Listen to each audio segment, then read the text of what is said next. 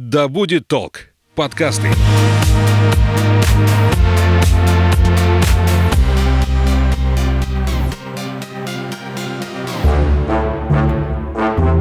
Всем привет, меня зовут Светлана Подберезня, и это подкаст «Ой, страшно». Здесь мы обсуждаем страхи и фобии, которые одолевают человечество в 21 веке. Все истории подлинные, а героем подкаста может оказаться ваш коллега, сосед и даже вы сами.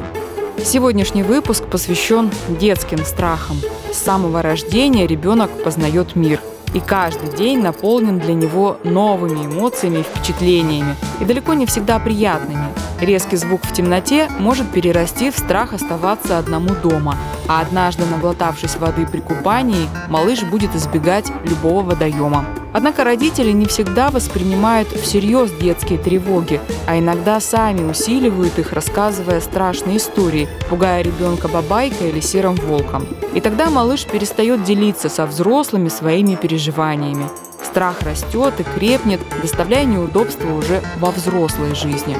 Что стоит за детскими страхами на самом деле? В каком возрасте чаще всего развиваются фобические расстройства? И можно ли помочь ребенку справиться со страхом без участия психолога. Об этом поговорим с нашей гостьей, детским и подростковым врачом-психотерапевтом Натальей Ковалевой. Здравствуйте. Здравствуйте. Основа детских страхов. Чего боятся дети и кто в этом повинен? Если это блиц-опросом, то они не боятся ничего. А сначала они боятся то, чего боятся родители. То есть если родитель боится, он перекладывает свой страх на своего ребенка. Ребенок желает быть членом семьи, быть принятым, быть любимым, как э, ну, ты и я одной крови. Поэтому ребенок считывает с родителей все страхи, которые есть у папы и у мамы, и у бабушки, и у дедушки, и любого взрослого, который окружает ребенка, кормит, переодевает, играет, и считает это нормой жизни, психологически начинает как бы пахнуть как мама, как папа, чтобы они меня узнали через это. Ну, там в нашей семье принято бояться бабаек. Если я бабаек не боюсь, значит, я не член этой семьи. Я вынужден бояться бабаек. Угу. Если в этой семье боятся воров, которые ворвутся в квартиру, значит, э, мне надо бояться воров. И, соответственно, кем будет ребенок? Жадиной, который не поделится игрушками, потому что он любого ребенка в песочнице будет считать вором и устраивать истерики по поводу того, что у меня взяли там совочек, у меня взяли лопаточку, а вот он сломает, украдет там, ну и, в общем, куда-то она денется. По большому счету у детей нет личности как таковой, она появляется уже в процессе социального развития. Так ведь?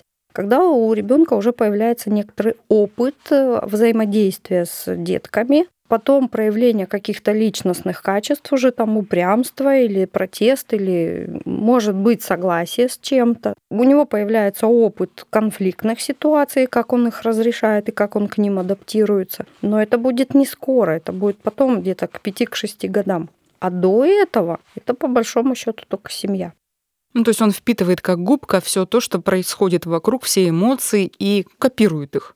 Он не копирует, такое. он в них живет. Это среда, которую родители создают, и в этой среде он как представитель рода собственного папы, мамы, и, соответственно, у него реакция, для него это считается естественным, потому что папа с мамой показывают, как в этом мире жить чего надо бояться, чему радоваться, как осуждать, что такое хорошо, что такое плохо. У каждого семьи свое. В каком возрасте чаще всего дети показывают, что они боятся?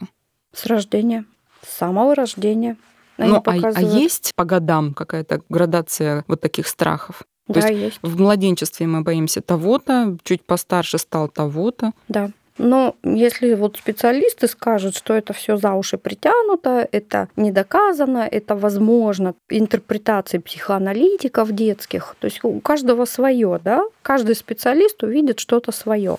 Но как психоаналитик я придерживаюсь вот этой концепции развития страхов и фобий у детей, которая описана, которая доказана клинически, показана эмоциональная депривация детей, которые лишены эмоционального опыта отношений с мамой, с папой, там вообще с людьми как таковыми. И там есть градация, когда вот эта смена среды, когда ребенок родился, и это стресс перехода из одной среды в другую, и там есть нормальный такой страх, который называется страх потери объекта.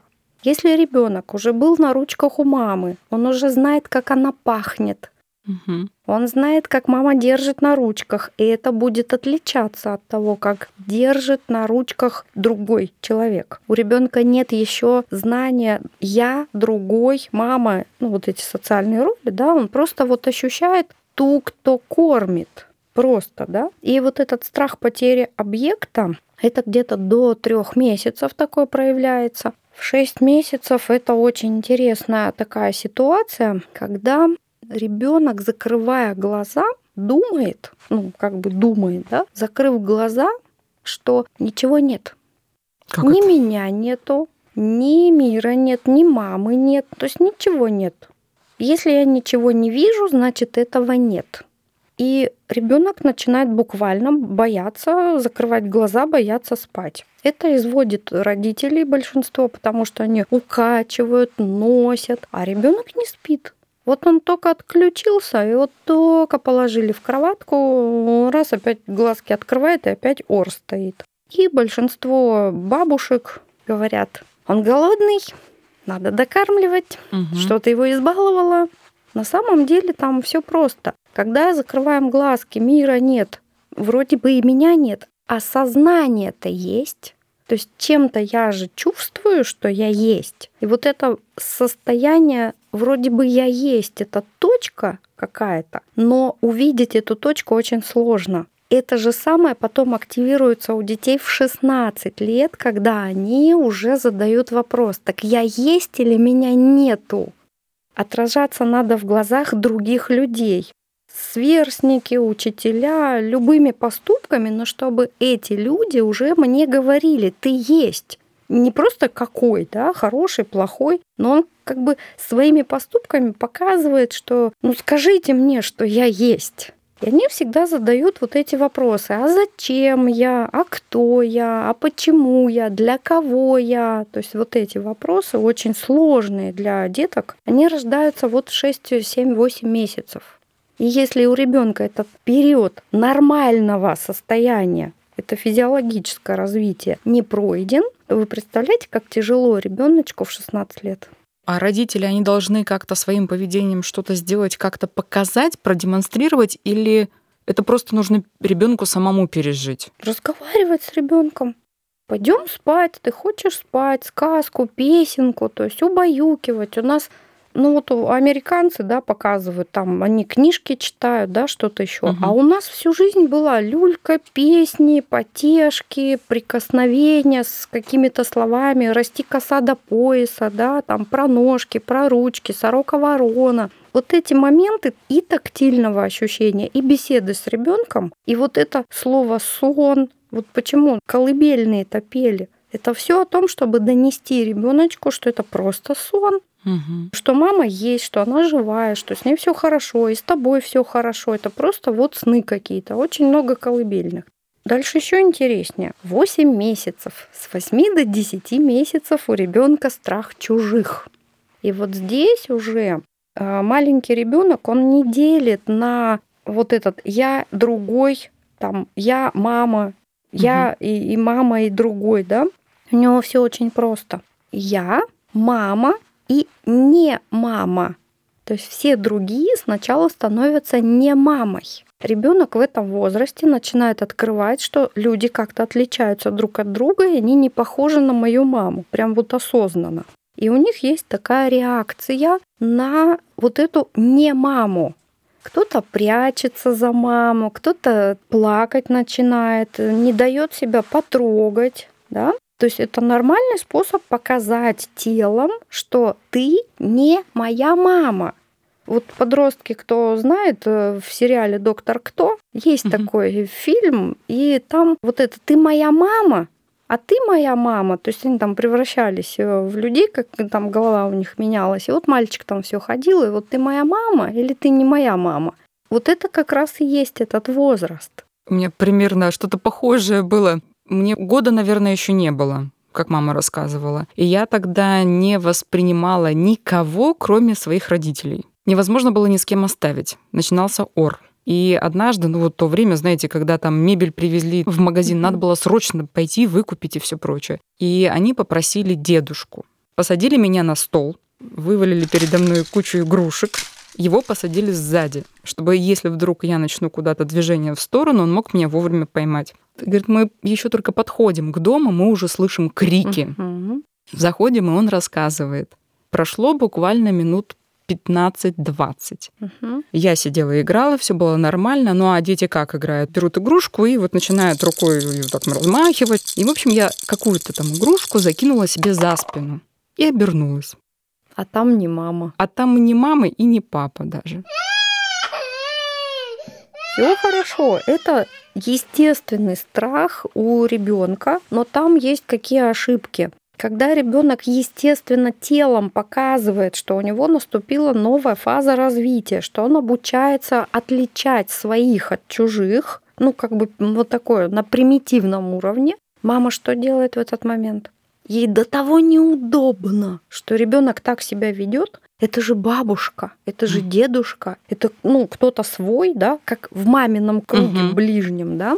А ребенок, ну как же он же вот он же член нашей семьи, значит, он член моего круга и должен выполнять то, что выполняю я. Как я к бабушке отношусь, он должен прямо это вот, вот так на раз считывать и делать то же самое. А он не делает. Как это он не делает? Это первый протест?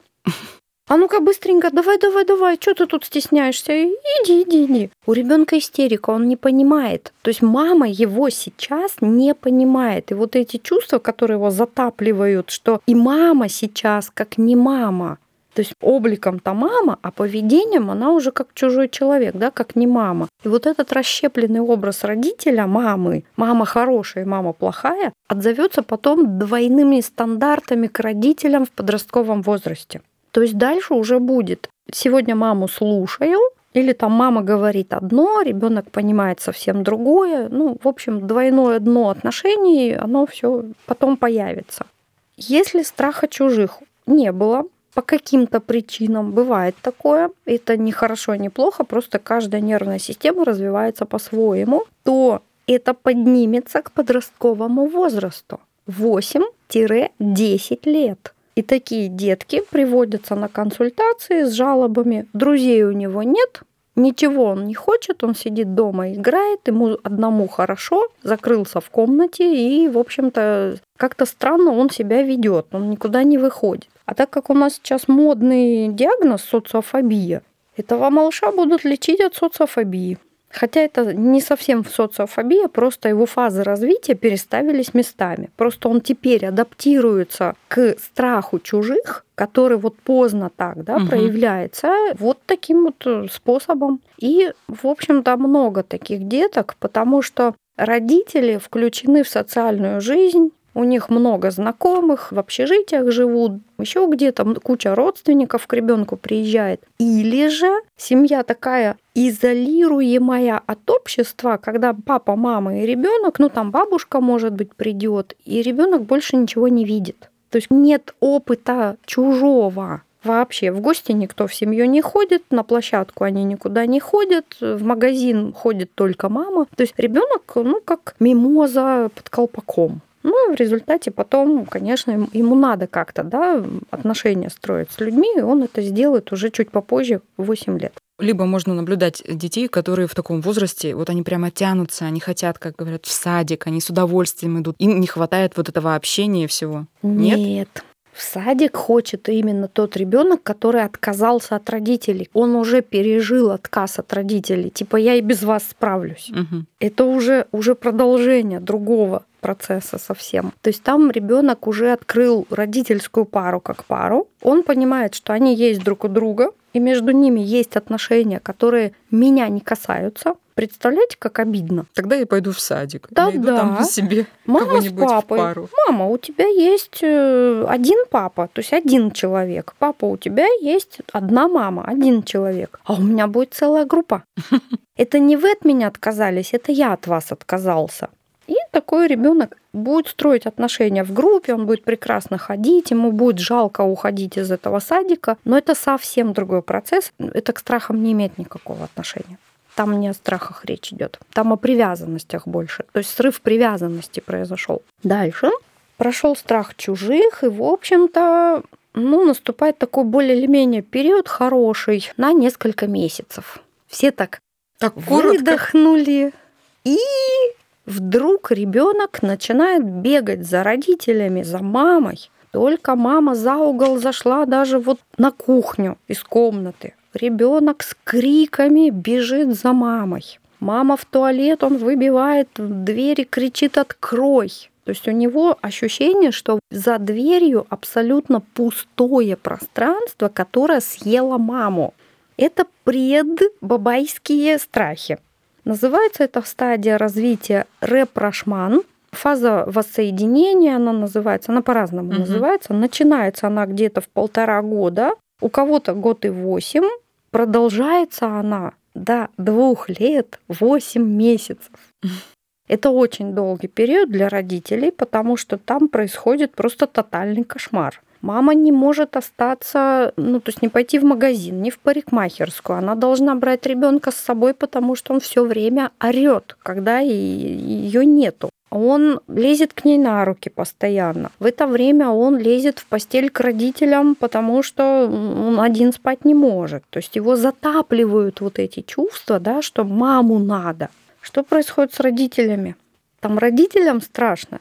Ребенку по возрасту положено пройти эту фазу развития, но страшно родителям. Они начинают водить ребенка по неврологам, выискивать у него повышенное внутричерепное давление, гастроэнтерологи, а что там у него с носовым дыханием, и там чаще всего ну, соматика у ребенка все равно активируется за счет вот этих процессов, за счет того, что родители неправильно взаимодействуют с таким ребенком, они его ругают, они его бьют, они его оставляют одного в квартире, в комнате, да, посиди, подумай о своем поведении.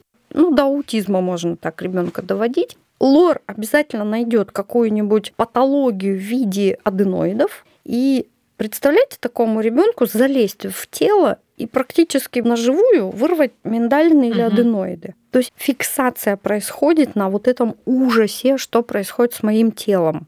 Ну и тогда 12-16 лет это будет страх внедрения, это будет вообще просто ужас-ужас, там, боязнь всего, что только может причинить боль. Хорошо, а как тогда правильно вести себя а, в таком возрасте? Здесь э, еще один, одна штука. Ребенок уже способен кушать, угу. он уже способен говорить, да, хоть как-то. И чаще бабушки они из добрых побуждений, и муж этой женщине, да, матери говорит, ты избаловала ребенка. Ты посмотри, что ты с ним сделала. Он за тобой бегает. Ты, в общем, спать его с собой кладешь. Ля-ля-ля. Да, там. Ты плохая мать. В общем, мама в этом периоде получает вот просто огромное количество разных вот характеристик, какая она мать. Она понесет это дальше в школу, когда она в школе будет бояться, чтобы ее ребенок не сделал какую-то ошибку чтобы ее ребенок был хорошим, послушным, сидел, слушал на уроке, она будет бояться этого. И к подростковому возрасту ребенка там лечить надо маму от страхов больше, чем подростка. Потому что вот, вот это там и закладывается. Что делают родители обычно в этом возрасте?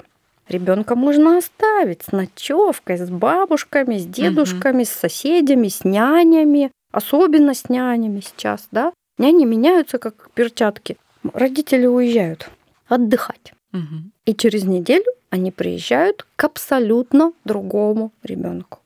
Там происходит распад психологический. То есть я плохой, энергия там слияния, да, он должен это слияние прожить. Это как бы мамочка, прости меня, пожалуйста, за то, что через какое-то время я такое натворю. Я скажу тебе, я сам. То есть первичная в три года. Сначала я, потом сам. Это же мама-то не нужна уже. И мамочка же обидится. И вот так мудро природой придумано, что как бы воссоединение перед рождением я, угу. а потом сам. А тут, получается, его в этом возрасте оставляют, ну а теперь ты сам. Я не знаю, с чем сравнить это. Если бы мы цыпленка из яичка выколупывали бы за месяц до его нормального рождения, что с ним будет? Погибнет. Он, ну, как бы он и не погибнет, но будет каким-то вот ну, не совсем, не совсем да. гармоничным, да? И здесь то же самое происходит. То есть он, получается, в фазе воссоединения, ему преподносят, а теперь ты сам. То есть мамы нет, контейнировать чувства некому, спать не с кем. Ну вот это мама и не мама, ну, э, ребенок уже понимает, что роли в семье как-то называются, мама, папа, бабушка, ну, ну это роли в семье. Но это все равно нету запаха маминого, нет взгляда маминого. Ребенок не смотрит на маму, он в маминых глазах отражается. Отражение идет. И он через этот взгляд чувствует, я есть. А мама уехала, мама отдыхать уехала. И здесь вот эти двойственные чувства, так я хороший или я плохой. И вот воссоединение, я хочу человеком быть, а меня оставили. А эта фаза еще страх потери любви. Меня любят или меня не любят. И в результате тогда этот ребенок уже, ну вот это полтора года, да, смотрите, 11 с половиной лет, тогда, значит, повтор будет до скольки? До почти 13. Получается, это как раз возраст, когда с этим дружу, с этим не дружу. Угу. Этот хороший, этот плохой. Потом все это меняется. И насколько тяжело вот эти девчонки, которые первый раз влюбляются, они просто все, да, там любовь, которая безответная, страдаю, там подружка, или это просто компания какая-то, это не важно. То есть это мой объект куда он девается. И если там еще и разрыв отношений с подружками происходит, это же страшно, это ж меня не любят, я ж никому больше не нужна. И потом это будет повторяться в 21 год э, до 23, потом в 31 год э, до 35, ну и, в общем, дальше Остановить и дальше этот процесс можно? Как-то вот пережить в какой-то период, чтобы это не повторялось? Это нужно просто дать прожить эту стадию развития, как она должна быть. Ну, а если упущен момент? Вот если упущен момент, да, просто дать этому быть. Но у нас же люди всегда своим переживанием ставят минус, и пытаются как-то бороться и избавляться. Ну, там идет сортировка. Вот это чувство хорошее, вот это плохое, давайте это плохое куда-нибудь затопчем. Угу. И в результате получается, а, что вытесняют, а у нас пси-бизнес предлагает именно эти техники, не умение прожить это, а умение это хорошо подавить отказаться от этого, убрать, чтобы это мне не мешало. То есть не берется, что это реально проживание того самого момента, как, как пазл, которого не хватало вот в, там, тогда, в детстве, в далеком. То есть проживать. Самостоятельно это можно сделать или это только с помощью психолога? Скорее всего, с помощью психотерапевта, потому что вот то, что я сейчас рассказываю, большинство психологов об этом не знает. Угу. То есть о фазах развития ребенка, о стадиях страх потери объекта, потом страх чужих, потом страх потери любви объекта, а уже к трем годам появляется я, потом я сам, то есть вот эта индивидуальность, это еще не самость, это индивидуальность, и там важно отражаться в глазах других людей. Вот оно я социальное. Теперь другие люди скажут мне, какой я, не кто я, а какой. И через это я буду строить уже о себе представление. Напомню, у нас в гостях Наталья Ковалева, детский и подростковый врач-психотерапевт. О том, можно ли помочь ребенку справиться со страхом, не привлекая психолога, и какие простые, но эффективные приемы существуют, мы поговорим в очередном выпуске подкаста «Ой, страшно» уже в следующую пятницу. Дождитесь, будет интересно. Услышимся. Пока.